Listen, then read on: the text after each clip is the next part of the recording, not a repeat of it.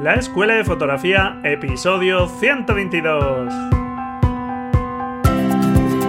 Bienvenido a este podcast para amantes de la fotografía, en el que con grandes expertos y de la mano de Braulio Moreno aprenderás los conceptos que hay detrás de las buenas fotografías, desarrollarás tu creatividad y encontrarás la motivación necesaria para seguir avanzando.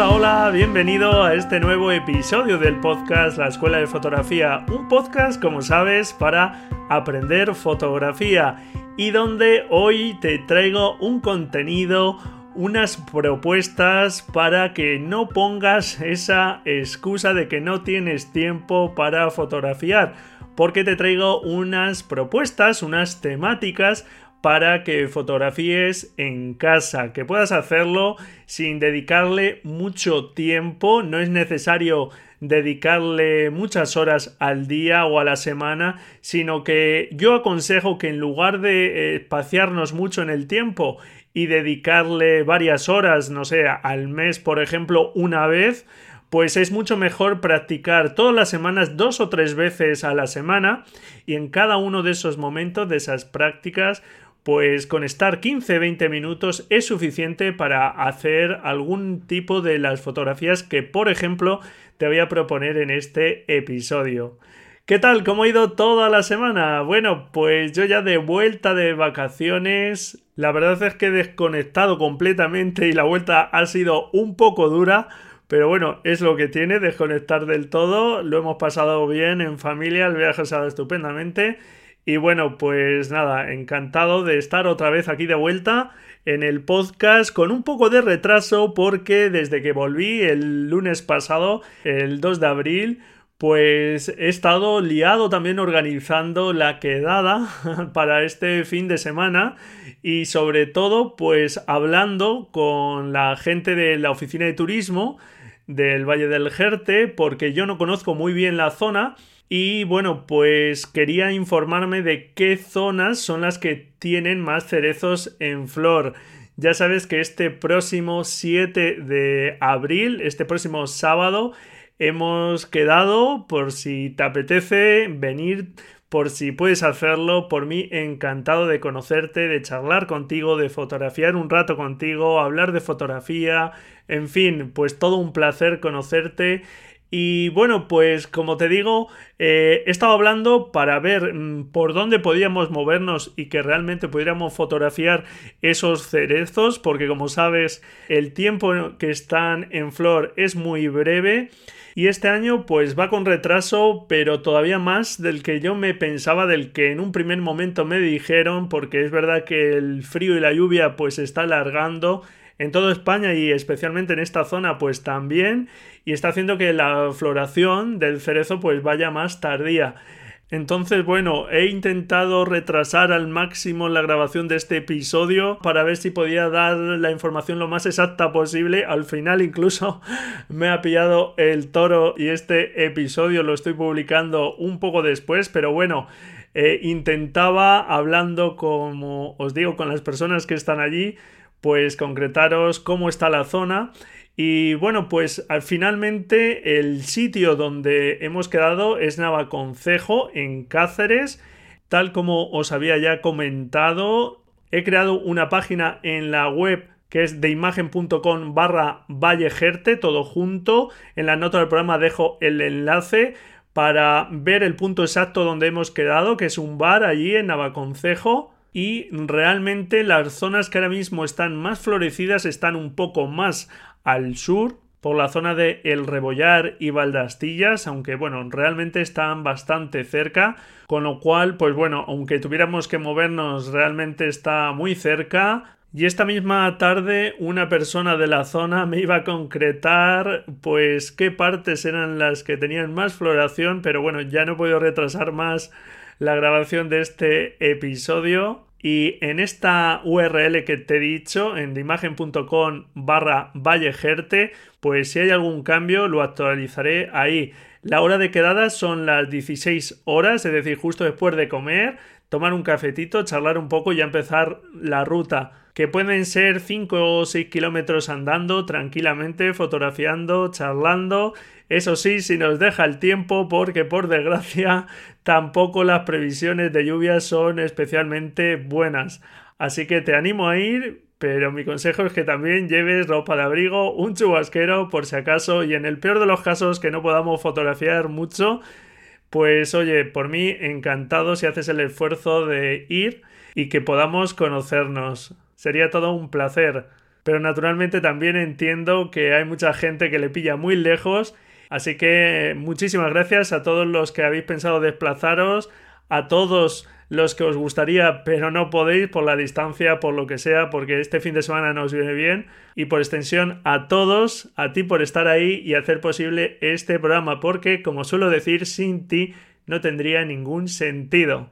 Y bueno, antes de comenzar con el episodio, comentarte que está abierto el plazo todavía para participar en el reto fotográfico número 28 sobre amplitud, mostrar este concepto que puedes hacerlo con una fotografía y en la nota del programa te dejo el enlace para que sepas cómo participar. Ya sabes que la práctica es algo fundamental como vamos a hablar hoy. Y también quiero dar las gracias, como no, a todas aquellas personas que habéis colaborado conmigo, bien eligiendo, votando el nombre del curso, de ese primer curso online que estoy preparando, también con comentarios sobre el contenido que he ido publicando.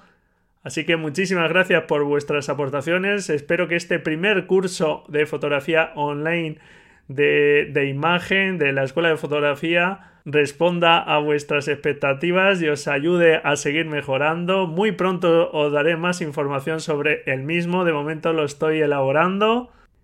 Y vamos allá con el contenido del episodio, con esas prácticas que te recomiendo para que hagas en casa, esos ejercicios o esas temáticas que puedes intentar capturar sin salir de tu casa.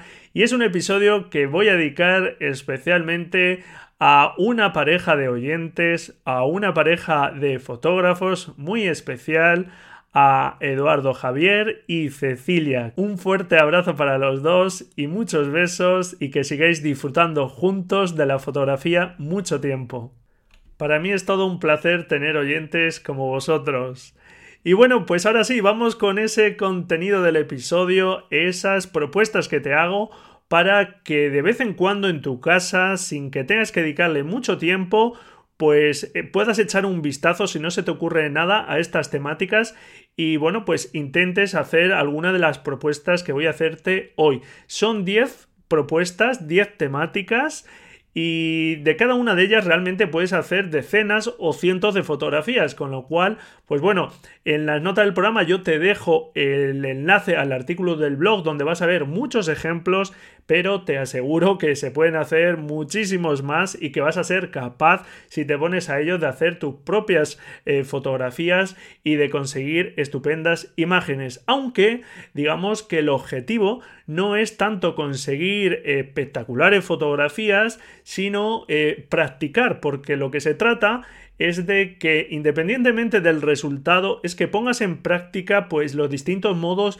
de la cámara, las distintas formas de enfocar que tenemos, que juegues con la profundidad de campo, ajustar los distintos parámetros de la cámara. ¿Para qué? Pues para, aunque no tengas grandes fotografías, sí estarás manejando tu cámara y por lo tanto el dominio técnico lo tendrás bastante fresco. Por lo que a la hora de fotografiar, de salir de tu casa y de fotografiar, no tendrás que estar pensando esos parámetros y tendrás la seguridad a la hora de disparar. Por eso es tan importante la práctica, la teoría es necesaria, pero para asimilar esos conocimientos tenemos que practicar y yo te estoy comentando que es posible que no obtengas unos resultados espectaculares, pero es posible que si los obtengas, o sea que seguramente te van a sorprender algunas de las fotografías que puedes obtener en tu casa sin salir de ella y dedicando no demasiado tiempo. Es más importante eh, la frecuencia, hacerlo eh, cada poco tiempo para que ese manejo básico, ese manejo imprescindible de la cámara lo tengamos asegurado, dedicar, como decía al principio del episodio, más tiempo, pero espaciarlo mucho en el tiempo, ¿de acuerdo? Bueno, para la primera propuesta que te voy a hacer de fotografía, necesitas una taza, una figurita o cualquier cosa, realmente un libro, no sé, lo que sea, una botella, cualquier cosa. Mm, creo que no te lo pongo muy difícil, ¿verdad? bueno, lo que se trata es de que fotografías ese elemento y que, por ejemplo, pues pruebes a reducir la profundidad de campo para eso te aconsejo que utilices el modo semiautomático de prioridad a la apertura, el modo A o AV de tu cámara y que utilices las aperturas más amplias de diafragma que tenga tu objetivo. Puede ser f3.5, f2.8, f1.8, en fin, la mayor apertura que puedas utilizar para reducir al máximo la profundidad de campo y también utilizar una distancia focal larga ayuda a reducir la profundidad de campo. En el episodio 8 del podcast, que ya ha llovido bastante desde entonces, ya hablaba de todos los parámetros que afectan a la profundidad de campo. Entonces, realmente con cualquier elemento ya podemos jugar con esta profundidad de campo utilizar distintas aperturas para ver cómo afecta, cómo ampliar la profundidad de campo pues nos muestra más contexto y colocar también al sujeto en distintos lugares de la escena para enfocarlo, porque con eso lograremos realmente estar probando también a enfocar en otros sitios que no son el centro de la imagen. Lo que puede hacer que te cueste un poco enfocar en esas partes, tendrás que ver los puntos de enfoque que tiene tu cámara si hay algunos puntos que están en esa zona y activar esos puntos de enfoque o pasar incluso a enfoque manual. Por lo tanto, estás trabajando también temas de enfoque y en el blog, por ejemplo, pues vas a encontrar algún ejemplo de fotografía, por ejemplo, en un ajedrez con unas piezas delante de otras que vamos a enfocar y seguramente con el enfoque automático se te va el enfoque a las primeras piezas y queremos el enfoque detrás en las piezas de atrás, con lo cual vas a tener que jugar con el enfoque. Es algo interesante que hagas este tipo de ejercicios que puedes hacer en casa y te llevan poco tiempo y este es el primer ejercicio que te propongo. Vas a ver que en el artículo del blog te indico varios ejemplos de los tipos de fotografía que puedes conseguir de cada temática, te doy unas indicaciones de los parámetros que puedes usar, unas recomendaciones para lograr ese tipo de fotografías y también indico para cada temática qué aspectos, estos aspectos que te estoy comentando, que se trabajan para cada una de las temáticas que te voy a comentar. Y bueno, pues siguiente temática que te propongo son siluetas. Seguramente has visto esas siluetas en un contraluz, en un atardecer, esas siluetas en negro o muy oscuras que son imágenes que realmente tienen cierto interés, cierto impacto, porque reducen mucho la información en la imagen. Por ejemplo, pues la persona queda reducida a una figura, una silueta, no dan más información sobre la misma, lo cual pues simplifica la imagen y además crean ahí cierto misterio. Y este tipo de fotografías también puedes hacerlas en casa. ¿Cómo? Pues eh, simplemente es un contraluz. Por ejemplo, eh, una ventana ya es una fuente de luz que si ponemos una persona delante o un sujeto o cualquier elemento y no iluminamos a ese sujeto, ya la luz está detrás y ya podemos hacer el mismo tipo de fotografía como si estuviéramos haciendo esas siluetas en un atardecer. Incluso si no es de día y no tienes esa ventana donde nos entra luz, pues si iluminas el fondo con una determinada luz y esa luz no llega al sujeto que queremos crear esa silueta, pues también puedes crear esa silueta. En el blog puedes ver varios ejemplos y aquí lo importante es que la iluminación, la exposición esté correctamente para las zonas iluminadas y así las zonas que no tienen luz van a salir subexpuestas van a salir oscuras. Pero si iluminamos para las zonas eh, más oscuras de la imagen, pues vamos a conseguir que las zonas iluminadas se sobreexpongan y bueno, pues se pierda ese encanto, esa imagen que estamos creando de esas figuras, esas siluetas. ¿Cómo realizar esta exposición de forma correcta? Para eso tienes que conocer los métodos de medición de tu cámara, que básicamente lo que hacen es indicarle a la cámara qué partes de la escena tiene que utilizar para medir la luz que hay en la escena. que aunque hay más a modo de resumen está el que se conoce como matricial o medición evaluativa que tiene en cuenta toda la escena la ponderada al centro, que tiene en cuenta solo eh, o sobre todo, digamos, la parte central de la escena, donde generalmente pues solemos colocar el elemento principal y por último, de esta forma resumida, pues estaría la puntual, que es la que solo mide una porción muy pequeña que suele estar en el centro de la imagen o si tu cámara permite seleccionar otros puntos, pues esos puntos en el área de la imagen, pero son áreas pequeñas. Por lo tanto, este tipo de fotografías te sirve para entender cómo mide la luz la cámara, cómo afecta eso a la exposición y cómo utilizar un modo u otro para medir la exposición pues afecta mucho al resultado. En el blog hablo de estos aspectos y en el episodio 30 del podcast pues también hablé de estos métodos de medición. Que si estás utilizando un modo automático o semiautomático, la cámara utiliza para ajustar los parámetros de exposición que controla para conseguir una exposición eh, acorde a esa medición que ha realizado, y si estás utilizando el método disparo manual, pues la cámara simplemente con el exposímetro te indica si según esos ajustes que tú tienes manuales, pues falta o sobra luz. No te aconsejo, como sabes, mucho el método manual, aunque tiene su uso, pues no facilita el disparo, esa agilidad que muchas veces necesitamos y a no ser que estés en esas condiciones donde sí es eh, necesario o recomendable el método de disparo manual. Mi recomendación es que utilices los métodos de disparo semiautomáticos que ya te permiten controlar uno de los parámetros y aquí mi consejo es que también huyas de la medición puntual porque tienes que saber muy bien y de forma muy precisa dónde estás midiendo. Puedes utilizarla para probar el efecto, pero si no quieres complicarte mucho, puedes utilizar un método de disparo semiautomático, por ejemplo el A o AV, el de prioridad a la apertura del diafragma, y utilizando una medición, por ejemplo, matricial o evaluativa, la que tiene en cuenta, digamos, toda la escena, pues seguramente la imagen te va a salir un poco sobreexpuesta. Pero si utilizas la compensación de la exposición, que es otra cosa que debes conocer de tu cámara, puedes, bueno, pues compensar negativamente, por ejemplo, un paso y ajustar esa exposición para que mm, realmente no se sobreexponga la imagen. Así, de forma casi automática, estamos consiguiendo una exposición adecuada. Y así podremos conseguir esas siluetas que estamos buscando. Realmente explicado así puede parecer más complejo de lo que es y en el blog, no te preocupes, tienes varios ejemplos y lo importante es que te pongas a practicar algo que después puedes utilizar pues para esos atardeceres ya fuera de casa y que realmente la forma de fotografiar pues es exactamente la misma. Vamos con la siguiente propuesta que te hago de fotografías y es fotografiar objetos o sujetos en movimiento.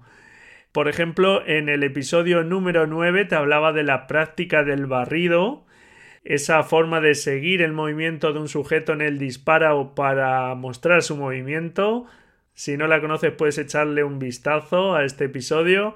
Y es algo que también puedes hacer en casa. Parece que no, pero por supuesto que sí. En el blog te pongo un ejemplo con un cochecito, en este caso de juguete. no puedo hacer un barrido con un coche de verdad en el salón de mi casa. No sé si en el tuyo puedes, yo desde luego no puedo, pero sí que puedes con algún cochecito, como te digo, con cualquier cosa que se pueda desplazar. También, por ejemplo, con algo que se mueva como el péndulo de un reloj, puedes intentar eh, mostrar ese movimiento siguiendo en el disparo pues el movimiento del péndulo y bueno, pues son simplemente ejemplos. Para mostrar movimiento mm, tienes eh, varias opciones. Una es esta del barrido, otra es disparar a velocidades lentas para que esos elementos que se están moviendo dejen una estela.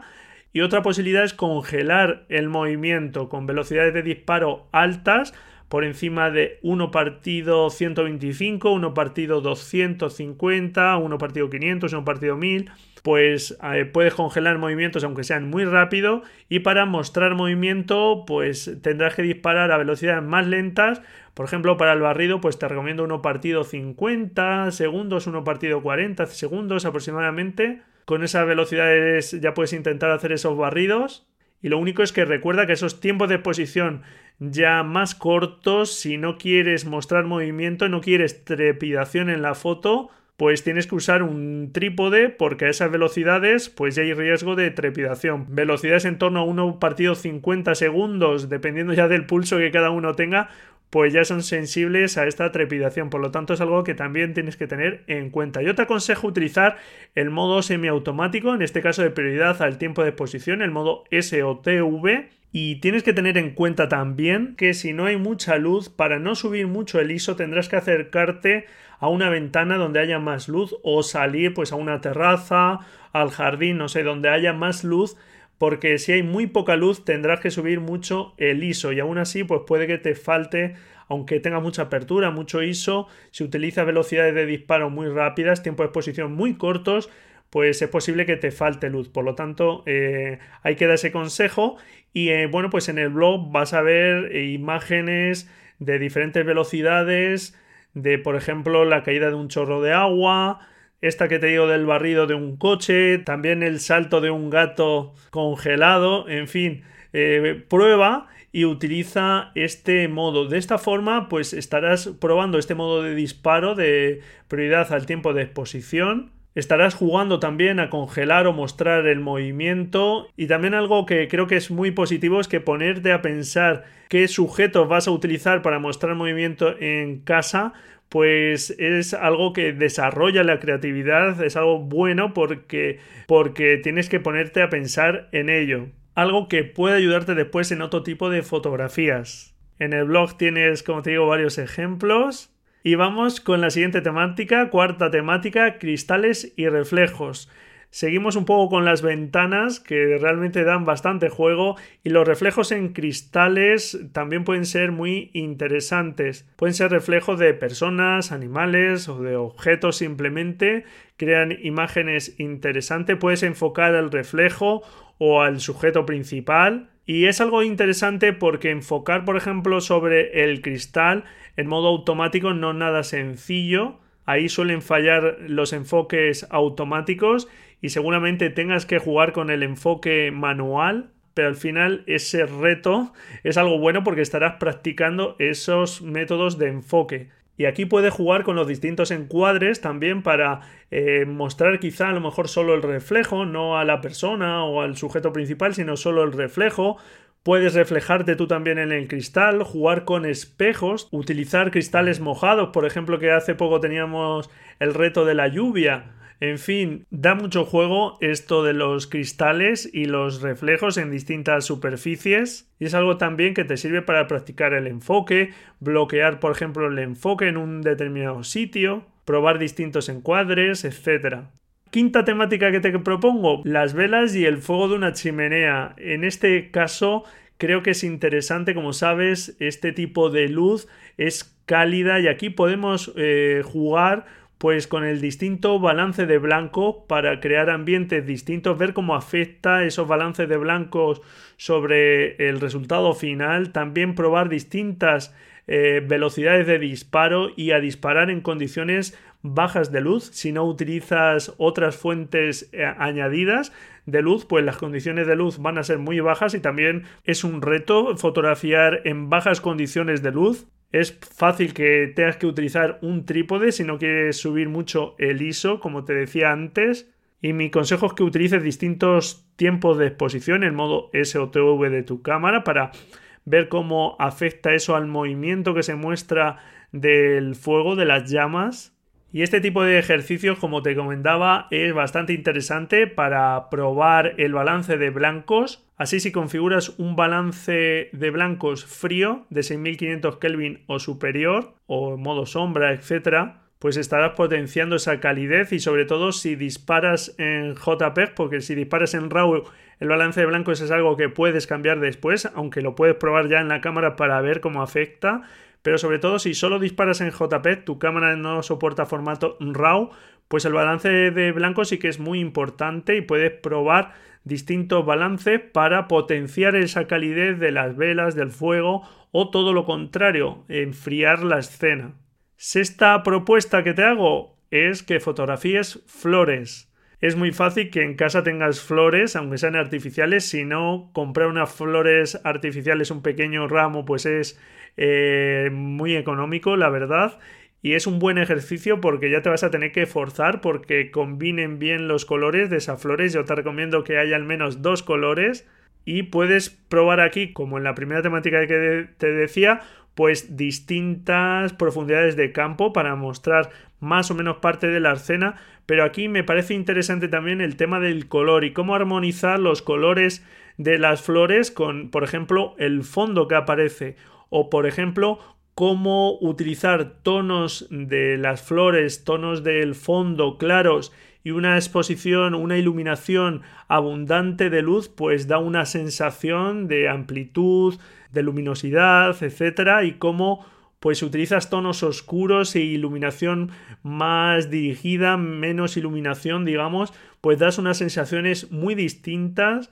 Y en el blog tienes varios ejemplos. Hay una imagen de unas flores que ya están cayendo los pétalos y se transmite pues otras sensaciones muy distintas por los tonos que se utilizan y precisamente pues por ese ya digamos paso del tiempo que refleja nuestra fotografía y es muy interesante que probemos distintas iluminaciones, distintos fondos, etcétera. También creo que es algo interesante para jugar con el color del primer plano, del fondo, etcétera.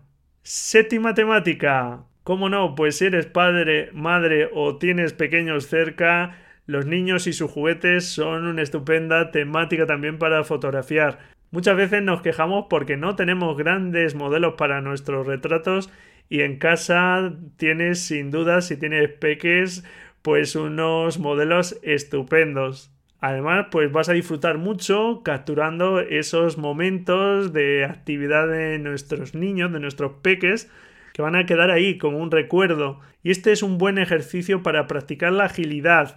Te aconsejo tener la cámara lista para el disparo fuera de la funda, eh, tenerla bastante a mano y con el modo de disparo que queramos utilizar, por ejemplo el modo de disparo semiautomático de la prioridad de la apertura, con ya la apertura seleccionada, etcétera, pues ya mm, digamos configurada para que sea encender la cámara si está apagada y disparar, que no tengamos que estar eh, digamos pues ajustando la cámara, ¿de acuerdo? Porque ahí podemos perder una buena fotografía.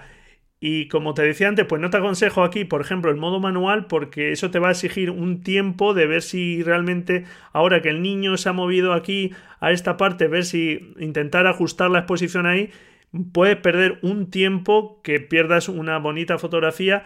Y mi consejo es que te centres en capturar ese momento, en componer bien en todo caso, y no en configurar tu cámara.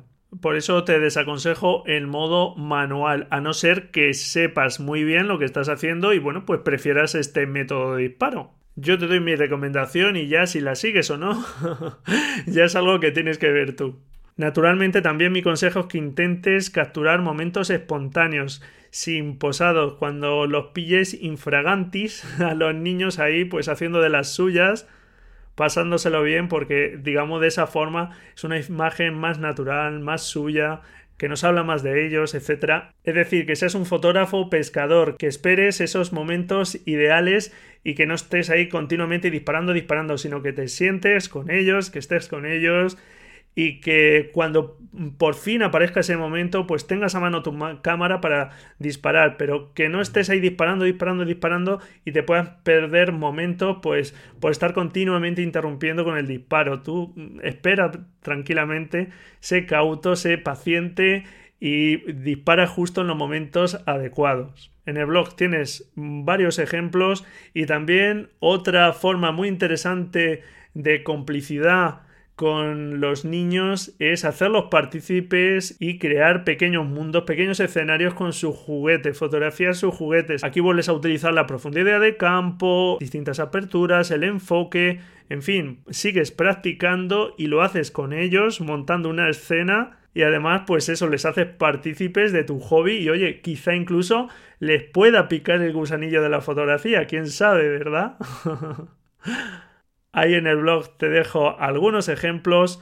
Octava temática que te propongo, animales, como no, si tienes animales de compañía, pues los animales, igual que los niños, pues son unos estupendos modelos que tienes a mano si los tienes en casa y que además a diferencia de los niños pues no suelen ser tan conscientes de la presencia de la cámara aunque ya pues bueno digamos que ya depende de la naturaleza del animal, pues que sea más tranquilo, más nervioso y deja ahí que nos acercamos más o menos, ¿de acuerdo? Y como pasaba un poco con los niños, pues aquí tienes que ser ágil y estar atento, es decir, que te doy más o menos los mismos consejos.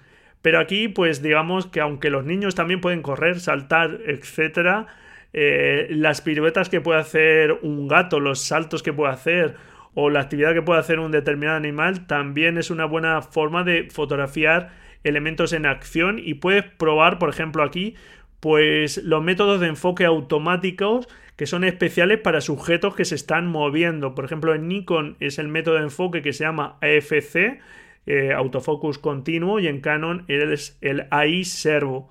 En el episodio 32 del podcast ya hablé también de los métodos de enfoque. Puedes echarle un vistazo si te interesa algo que puedes utilizar para ver si realmente el enfoque te funciona mejor utilizando uno de estos enfoques que siguen a sujetos en movimiento.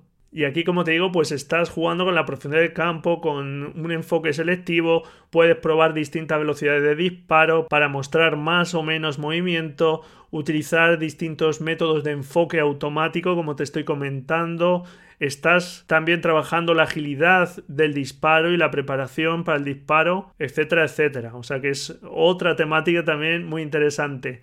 Novena temática que te quiero comentar es el uso del flash integrado de la cámara. Es fácil que no seas muy amante de este elemento de tu cámara, que no te gusten mucho los resultados y es verdad que la luz del flash integrado de la cámara pues es directa a la escena, es una luz dura porque el flash de la cámara tiene una superficie muy pequeña y emite una luz muy dura y no es una luz muy favorecedora que digamos pero es una herramienta para manejar la luz muy útil, te da muy buenos resultados, por ejemplo, de día en un contraluz para rellenar sombras o cuando la luz es muy dura y genera sombras muy duras sobre la persona. En el blog te pongo algunos ejemplos. Por lo tanto, es bueno que aprendas a activarlo, a ver si se puede configurar para subir o bajar su potencia, etcétera. Y además con este flash integrado de la cámara podemos intentar jugar con él un poco, ponerle algún tipo de difusor, de rebotar su luz en algún sitio para conseguir mejores resultados. Y es bueno que pruebes también el flash de tu cámara, que aprendas un poco cómo sacarle mejor partido en el blog te pongo varios ejemplos de algún difusor incluso casero para que lo pruebes y veas cómo afecta mucho al resultado final. En el episodio 14 ya hablé de estos elementos y de cómo perder el miedo al flash de la cámara. Puedes echarle un vistazo si, si, te interesa el tema. Tienes que saber, por ejemplo, que cuando activas el flash integrado en la cámara no puedes utilizar velocidades superiores a 1 partido 200, 1 partido 250, que suele ser la velocidad máxima de sincronía, algo de lo que hablé en este episodio y que bueno, por no alargarme, pues no explico aquí, puedes verlo en ese episodio si te interesa. Y como te digo, es un tema muy interesante que tienes que conocer una herramienta interesante que puedes usarla al desnudo también y generar esa extrañeza un poco en la luz y que a veces aunque crea esa imagen un poco artificial, esa luz que no nos gusta, pues es la diferencia entre tener una foto o no tenerla, porque si hay muy poca luz, pues nos puede ser útil. Y por ejemplo, hay fotógrafos como el fotógrafo clásico Wiggy que utilizaba mucho este recurso del flash directo para generar esta extrañeza. Por lo tanto, también es un recurso creativo que puedes utilizar en tus fotografías. O por ejemplo, otro fotógrafo también, Martin Parr, también es un fotógrafo que utiliza mucho este recurso del flash directo un flash que crea una luz ahí un tanto artificial, pero que da ese plus de extrañeza a la imagen.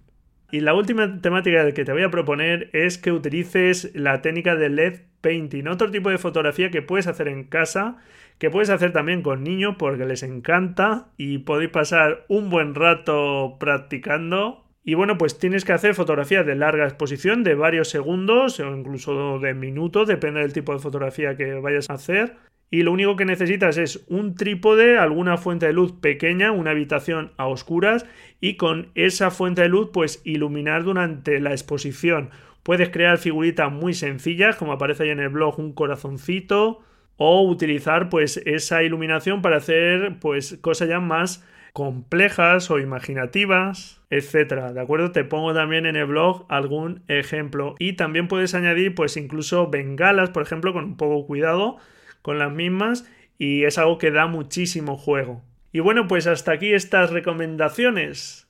Espero que te hayan gustado estas temáticas que puedes practicar en casa.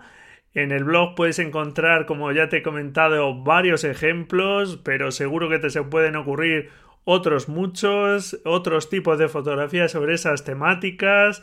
En fin, es algo bueno que vayas explorando y, y haciendo tus propias pruebas lo importante, como te digo, no es conseguir estupendas imágenes que, bueno, pues puedas colgar en el salón de tu casa o exponer en una galería. Quizás sí, una cosa no quita la otra, pero lo más importante es esa práctica que estás llevando a cabo. Y es muy importante que venzas esa pereza de coger tu cámara, que veas que con poco tiempo también puedes ir avanzando, piensa en los resultados y en el beneficio de vencer esa pereza. No desesperes, ten paciencia si no te salen las fotos que buscas a la primera. Habrá ocasiones en los que con un solo disparo te sale y en otras después de 100 disparos sigue sin salirte, no pasa nada, ve a otra cosa y el próximo día lo vuelves a intentar o sigue investigando, aprendiendo y no te decepcione porque no te salgan las cosas a la primera, porque como sabes de los errores también se aprende y nadie hemos nacido enseñado, al menos yo no lo he hecho, me ha costado mi tiempo y mi esfuerzo ir aprendiendo todo esto y de lo que te puedo asegurar que no vas a aprender nada es de la inacción. Si no practicas al menos algo, te va a ser muy difícil seguir avanzando. Por lo tanto, ¿a qué esperas? Coge tu cámara y a practicar. Y bueno, pues hasta aquí este episodio. No tenemos agenda visual porque no quiero alargarme más en este episodio. Espero que te hayan gustado estas temáticas y estos consejos que he ido dándote. Estupendo si te puedes acercar por Extremadura este fin de semana y podemos conocernos. Como sabes, en la nota del programa te he dejado el enlace de imagen.com barra vallejerte todo junto por si hay de aquí hasta el sábado 7 algún cambio. Yo iré actualizando esta web constantemente si lo hubiese.